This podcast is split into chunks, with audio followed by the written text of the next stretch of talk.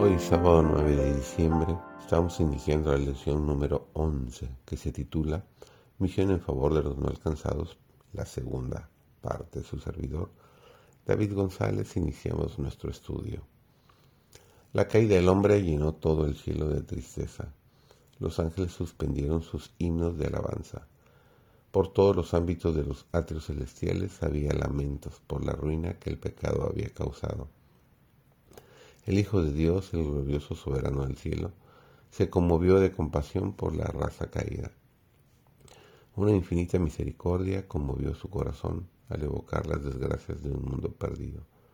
Pero el amor divino había concebido un plan mediante el cual el hombre podía ser redimido. La quebrantada ley de Dios exigía la vida del pecador.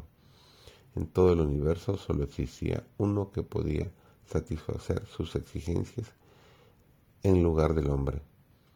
Puesto que la ley divina es tan sagrada como el mismo Dios, solo uno igual a Dios podría expiar su transgresión. Ninguno sino Cristo podía salvar al hombre de la maldición de la ley y colocarlo otra vez en armonía con el cielo.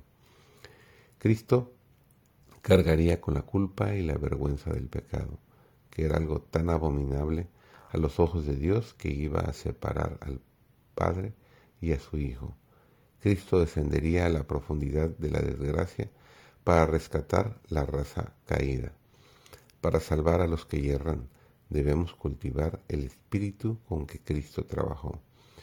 Ellos le son tan caros como nosotros, son igualmente capaces de ser trofeos de su gracia y herederos del reino, pero están expuestos a las trampas del astuto enemigo, expuestos al peligro y a la contaminación, y sin la gracia salvadora de Cristo, a la ruina segura. Si nosotros considerásemos este asunto en su debida luz, ¿cómo se vivificaría nuestro celo? Se multiplicarían nuestros esfuerzos fervientes y abnegados a fin de acercarnos a aquellos que necesitan nuestra ayuda, nuestras oraciones, nuestra simpatía y nuestro amor. ven tan solo para Cristo y honran su, honran su nombre aquellos que son fieles a su Maestro, tratando de salvar lo que se había perdido.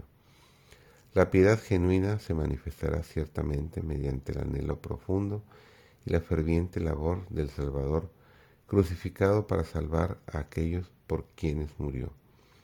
Si nuestro corazón está enternecido y subyugado por la gracia de Cristo, si está iluminado con un sentido de la bondad y el amor de Dios, habrá un flujo natural de amor, simpatía y ternura hacia los demás. La verdad ejemplificada en la vida ejercerá su poder, como la levadura oculta en todos aquellos con quienes sea puesta en contacto.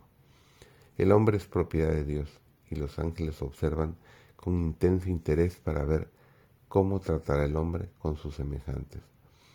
Cuando las inteligencias celestiales ven a los que dicen ser hijos e hijas de Dios realizar esfuerzos semejantes a los de Cristo para ayudar a los errantes y manifiestan un espíritu tierno y compasivo, por los arrepentidos y caídos. Los ángeles se acercan más a ellos y les hacen recordar las palabras adecuadas para aliviar y elevar el alma. Hay ángeles santos en la senda de cada uno de nosotros. No debemos despreciar a ninguno de los pequeñitos de Dios.